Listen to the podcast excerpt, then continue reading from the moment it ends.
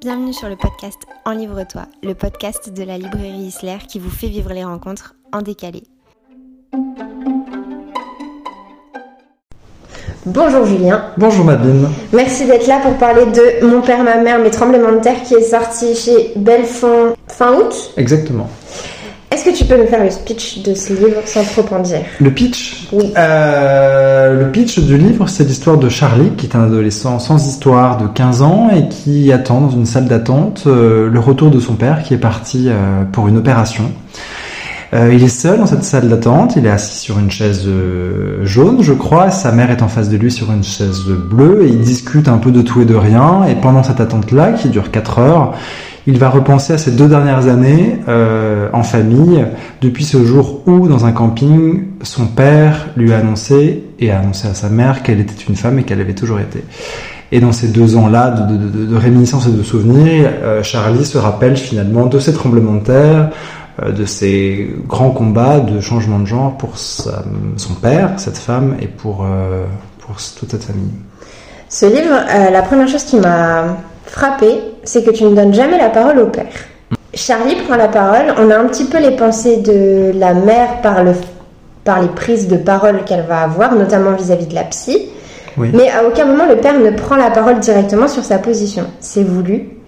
C'est voulu parce que, euh, d'une part, euh, cette femme est partie, euh, est en pleine opération de réattribution sexuelle, elle est qualifiée par son absence, et parce que je voulais, moi, écrire un livre non pas sur une femme trans, voulais parler de transidentité, mais aussi de famille, parce que c'est un livre, avant tout, sur le fils d'une femme trans qui cherche à comprendre, cherche à accepter, et qui évidemment par extension vit cette histoire de, voyage et de transition. C'était pour moi euh, vraiment le, focus et le parti pris euh, majeur. Tu soulèves un point euh, qui m'a beaucoup travaillé moi. Donc on garde le fait que ce soit son père, mmh. que tu qualifies comme étant son père. Mmh. Et pourtant très tôt dans le livre, puisque page 14, Charlie demande est-ce que je pourrais continuer de l'appeler comme ça et, et forcément c'est donc devenu une femme officiellement sur des papiers. De tous, oui. Et ça il garde le statut de père. Oui. Euh, ça, c'était même une, pour moi une question dans l'écriture du livre, de se dire, euh, on construit, on déconstruit le genre. Euh, c'est un homme qui n'en a jamais été un euh, parce que c'est une femme depuis toujours en elle et c'est en ce moment en train de devenir une femme. Elle est en train de devenir une femme aux yeux du monde. Euh, mais pour l'enfant qui lui est extérieur à ça et qui a connu un père, qui n'a pas connu une question très compliqué. Je pense qu'il faut casser en fait, il faudrait déconstruire en fait l'idéologie genrée du mot père et du mot mère. Euh, euh, en fait, dans le livre, il a du mal déjà à dire elle, à considérer que son père est une femme. Euh, donc pendant les deux tiers du livre, il mégenre cette femme, il mégenre son père en disant il, parce qu'il a du mal, parce que c'est finalement ce dernier, ce, cette dernière chose qui lui résiste à dire elle, qui vient symboliser finalement sa, sa totale acceptation, sa totale compréhension. Euh, et pour autant, euh, après ça on dévoilait tellement le, le, la fin du livre, pour autant euh, ce questionnement sur euh, est-ce que je l'appelle encore papa, est-ce que je dois l'appeler maman, euh, je crois que c'est à l'enfant de répondre, euh, évidemment en accord avec la complicité de, de cette femme trans, mais que finalement pour cette question de transidentité, c'est aussi à l'entourage et à l'environnement familial d'avoir aussi euh, tu vois leur choix, leur euh, voilà. Euh, et puis, je me suis quand même pas mal renseigné sur internet, notamment en regardant des témoignages d'enfants de. J'ai rencontré pas mal de, personnes trans, mais pas d'enfants de, personnes trans. Et pour autant, souvent, on garde en fait le, nom père, père, mère. parce que je crois qu'ils connaissent pas forcément cette idée d'identité sexuelle. Tout au long du roman, Charlie va tenir un un cahier ouais. dans lequel il va compiler euh, les changements physiques et psychologiques mmh. de son père, mais aussi un peu de sa mère. Ouais. Et jamais il ne le caractérise comme étant un jour. Il en parle en nuit. Mmh. Pourquoi? Ah, C'est une bonne question. C'est la première fois qu'on me la pose. Euh... Alors il tient ce cahier scientifique parce que euh, tout d'abord, pour resituer, euh, lorsque euh, Alice fait son coming out, pour lui, Charlie, ça va être vraiment un chamboulement terrible, un tremblement de terre, d'où le titre. Donc il va faire d'abord montre de rejet, va considérer cette femme comme égoïste, comme prête à tout, ne pensant qu'à elle. donc lui va être vraiment se qualifier dans la, dans la colère. et c'est parce que lui est passionné de biologie, parce que cette passion le relie à son père toujours, parce qu'elle est de profession chimiste, que euh, il va finalement démystifier, mettre des mots, des explications scientifiques ou, ou moins scientifiques sur ce qu'est en train de vivre son père. Euh, et donc c'est comme ça qu'il va avoir cette idée-là de tenir un cahier, un journal de bord scientifique. Euh, et pourquoi j'ai appelé ça les nuits Alors ça c'est un, je, je crois que j'ai pas la réponse. Euh, pourquoi pourquoi dire jour, ne pas dire jour 160 au lieu de nuit 160 en fait? Parce que peut-être que ça ça Peut-être que c'est gorgé de plus de poésie, de, finalement que les changements la nuit, euh, on les voit moins, on les entend moins, euh, et en même temps tout est décuplé, tout est saturé, les bruits, les sons, euh, et que finalement cette transition, elle est, alors elle est visible, mais quand on la, c'est-à-dire quand on la planifie, enfin quand on la, quand on la regarde sur, sur deux ans, jour après jour, nuit après nuit, elle est quasiment invisible. Ça fait vraiment pas à pas, euh, millimètre après millimètre. Et je pense que la nuit, elle détient ça, ce, truc un peu de, de, comment dire sans m'en mêler les pinceaux, ce truc un peu de de lenteur, de latence, euh, tu vois, un peu ce mystère-là, finalement quelque chose est en train de se jouer dans cette maison et que pour le moment le monde n'est pas encore au courant. Ça te va quand même Oui, ça me va. Si tu me la reposes tout à l'heure, je... Réfléchis jusqu'à la réponse physique. Euh, Est-ce que ça aurait été... Alors, il y a deux choses qui, au début, m'ont un peu posé problème, notamment le prénom de Charlie. Ouais. Parce que, je sais pas pourquoi, dans ma tête, sur les premières pages, quand j'ai lu Charlie, euh, j'ai imaginé une fille. Ok. Peut-être à cause du EH à la fin de son prénom. Ouais, sûrement. Alors déjà, pourquoi avoir Ah, fait le choix d'un garçon? Est-ce que ça change le rapport euh, qu'il a au père? Et pourquoi l'avoir choisi à l'âge de 15 ans? Est-ce que tu aurais pu écrire le même roman si Charlie n'avait eu par exemple que 8 ans Hmm. ou 22 ans? Ouais. Parce que là, il est en pleine crise d'ado. Il va d'ailleurs un peu reprocher à son père de lui voler sa crise d'adolescent. Euh, et du coup, est-ce que ça aurait pu être écrit dans un autre, co- un autre contexte pour la personne Hmm. de Charlie? Oui, ça aurait pu être. Moi, ce qui m'intéressait vraiment dans ce livre, c'était euh, puisque je ne suis pas transgenre et que ces questions transidentitaires, elles me, elles me traversent pas. Euh, ce je me sentais pas légitime de m'accaparer cette histoire. C'est une histoire euh, touchy, très délicate, où il faut beaucoup de- d'empathie, de minutie, de précision. euh, à la fois pour pas fro- froisser la communauté trans et à la fois pour être le plus pas vulgarisant mais simplifiant finalement aussi c'est leur, leur, leur combat leur transition. Moi ce qu'il était pour moi possible de faire c'était de m'imaginer dans la tête voilà, de, de celui qui vit par extension cette histoire de transition. Donc là pour le, le coup le- le- l'enfant de cette femme trans. J'aurais pu aussi écrire le livre à la à, la- à travers le prisme de la mère. Euh, mais je trouve que ce qui était intéressant, c'était de le faire effectivement à travers la figure de l'adolescent qui, comme, comme tu viens de le dire, est en pleine construction identitaire et qui lui-même, en fait, sur le, même modèle que son père, est en train aussi de se construire, de, guetter ses propres, euh, ses propres valeurs, ses propres principes, ses propres repères. C'est quand même un âge où on s'identifie, on cherche aussi à, s'extirper du monde de l'enfant. Donc on, guette aussi cette idée de danger, que un autre danger qui est en train de vivre aussi son père. Euh, je trouvais que c'est voilà un âge. euh, et puis je trouve que les adolescents, moi j'adore écrire sur l'adolescence. C'est un âge où, euh, il y a un champ des possibles, pas possible. Il y a un truc, c'est des flèches. Ils ont, ils font preuve de fulgurance, parfois de bêtises sans nom, mais en même temps de d'élan, de maturité. On voit vraiment que c'est un âge de transition entre cette enfance très innocente, très pure, euh, et un âge adulte beaucoup plus, euh, beaucoup plus euh, désillusionné. J'aurais pas pu l'é- l'écrire s'il avait 8 ans.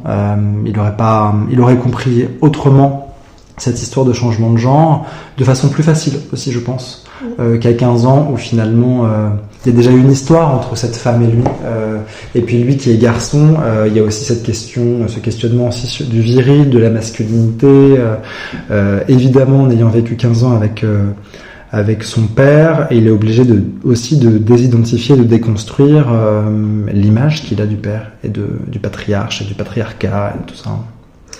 À travers le roman, il y a des personnages qui vont venir apporter.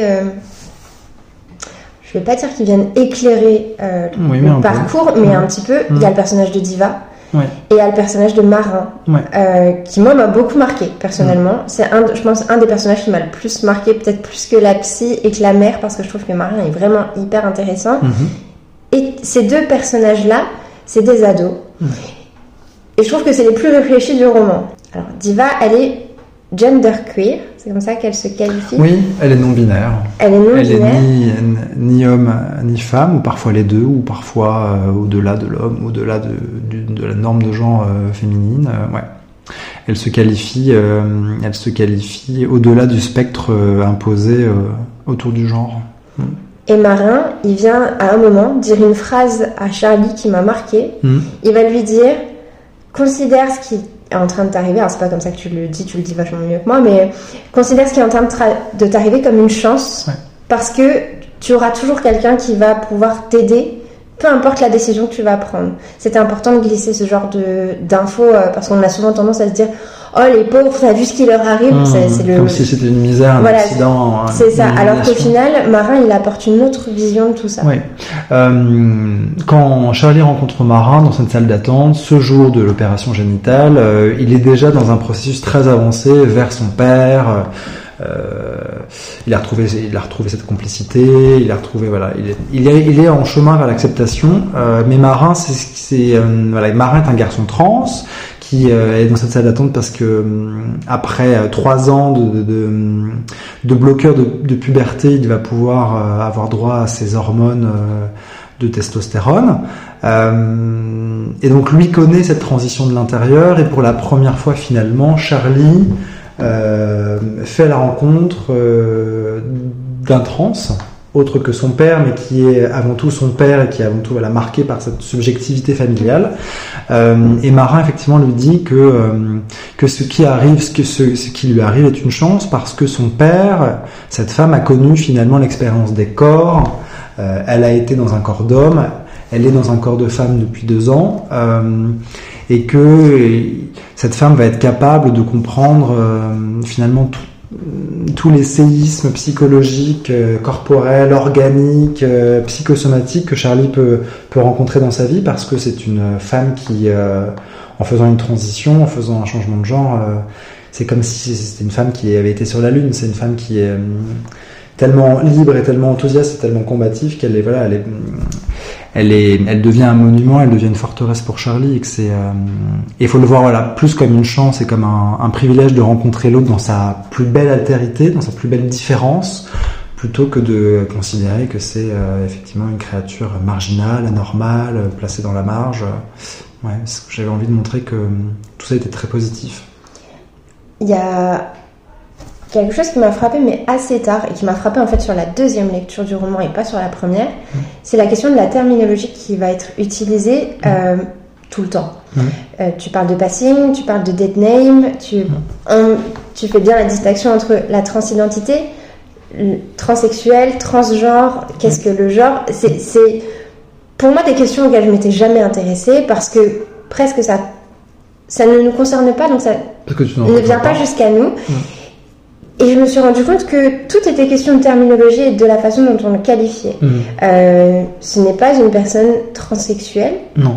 Alors c'est utilisé encore aujourd'hui hein, le, oui. le, mot transsexuel. Et en, en, préparant la rencontre, je me suis rendu compte que c'était très dur de se détacher de ceux avec lesquels on a grandi et ceux mmh. avec tous les termes qu'on a pu utiliser. Mmh. Même si, et c'est avec ça que je vais faire le lien avec Darling, qui est le roman jeunesse qui vient de sortir, euh, je pense que les réseaux sociaux okay. sont en train de permettre euh, de changer un petit peu les choses. C'est pas trop compliqué d'écrire un roman quand justement on doit jouer tout le temps avec ce genre de mots qu'on ne connaît pas forcément. Qu'on qu connaît mal et qu'on utilise mal. Oui, mm. si c'est compliqué. Euh, moi, en écrivant ce livre, c'était aussi ma propre mon propre euh, travail de découverte. De, de, de, de je pense que c'est. Euh, je voulais faire un livre qui évidemment n'est pas pédagogique. Je suis pas pédagogue, je suis pas instituteur, mais qui donne quand même à savoir à ceux qui ne se sentent pas du tout concernés parce que n'ayant pas de personnes trans dans leur entourage. Euh, euh, donc c'était pour moi important à travers effectivement des, ressorts narratifs comme le personnage de Marin, à travers aussi les, amis trans du forum d'Alice, euh, le père de Charlie, euh, de montrer aussi quelle était la réalité de ces gens-là, euh, ce, ce, par quoi ils doivent traverser pour être qualifiés de trans, pour pouvoir bénéficier d'un protocole médical, sociétal ou d'une opération. Enfin c'est quand même de devoir prouver son identité à des dizaines et des dizaines d'individus pendant des années. à des médecins, à des psychiatres, à des endocrinologues, à des officiers d'état civil, à des internistes, à des phoniatres. Euh, enfin, c'est un combat, euh, je pense, qui est inconcevable quand on, évidemment, quand, quand on ne le mène pas. Et, euh, et je trouve aussi qu'il y a de, la poésie dans certains termes qu'on utilise, dans ceux qu'il faut utiliser, notamment dead name, c'est-à-dire le nom de la personne trans lorsqu'elle vivait pas dans le bon genre, pas dans le bon corps. Donc dead name, le nom mort. Euh, qui est du coup une violence pour, pour beaucoup de trans lorsqu'on l'utilise encore. C'est là où on disait que Alice, c'est d'abord Aurélien. Non, en fait, elle a toujours été Alice.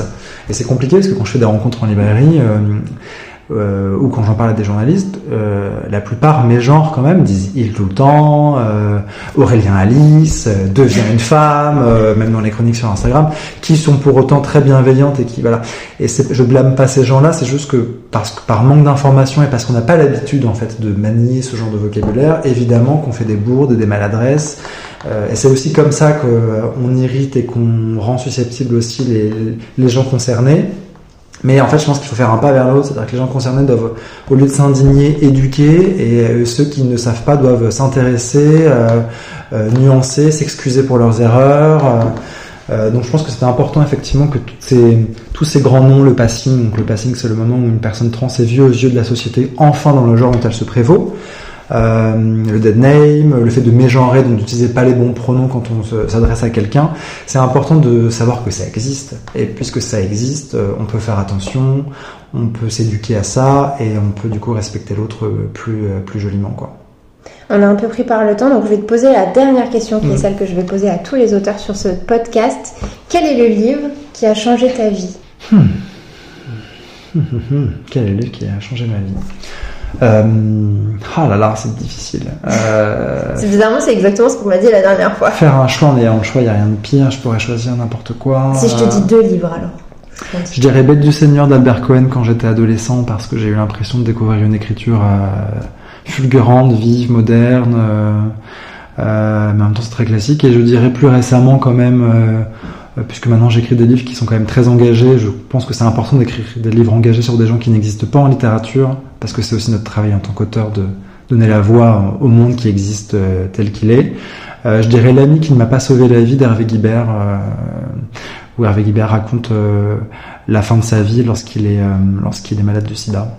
C'est un grand livre qu'il faut lire une fois dans sa vie. Merci beaucoup. Merci.